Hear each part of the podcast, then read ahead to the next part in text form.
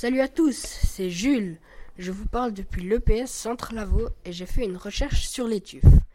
Saviez-vous qu'il existe un nouveau tremplin pour le saut à ski au tuf Eh oui, construit exprès pour les JOJ 2020. Les travaux auront duré 3 ans. Le tremplin a été prolongé de 90 mètres et il sera réutilisé les 20 prochaines années par les Suisses. Ceci est une initiative très durable. Comme discipline, il y en aura trois différentes. Le biathlon, le saut à ski et le combiné nordique.